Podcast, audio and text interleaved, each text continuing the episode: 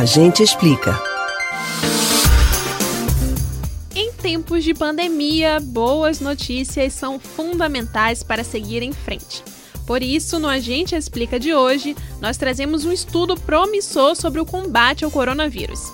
Você sabia que cientistas da Universidade de Columbia, em Nova York, nos Estados Unidos, identificaram anticorpos capazes de bloquear a entrada do coronavírus às células? A pesquisa foi publicada na revista científica Nature, uma das mais importantes do mundo. Quer entender como funciona esse bloqueio? Será que essa descoberta pode se tornar em um remédio para o tratamento da Covid-19? E o que falta para isso? Preste atenção que a gente explica.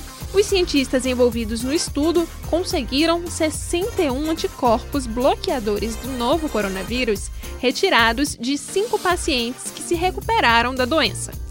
Dos 61 anticorpos, 19 conseguiram neutralizar de forma potente o vírus em laboratório. Entre esses, nove se destacaram pela forma refinada com que combateram a infecção. Os anticorpos já foram testados em camundongos e macacos e conseguiram bloquear a entrada do coronavírus nas células dos animais.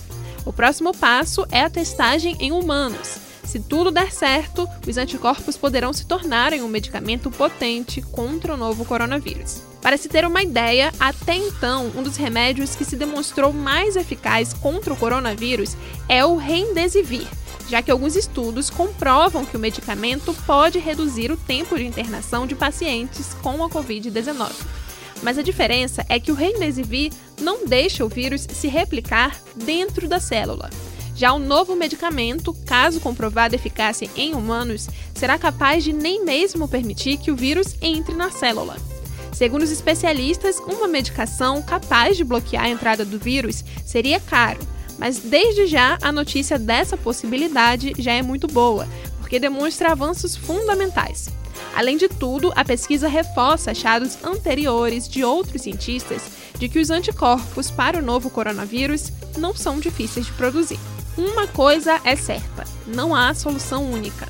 Isolamento, distanciamento social e uso de máscaras continuam sendo muito importantes enquanto todos nós aguardamos um tratamento efetivo contra a doença e, claro, a tão esperada vacina.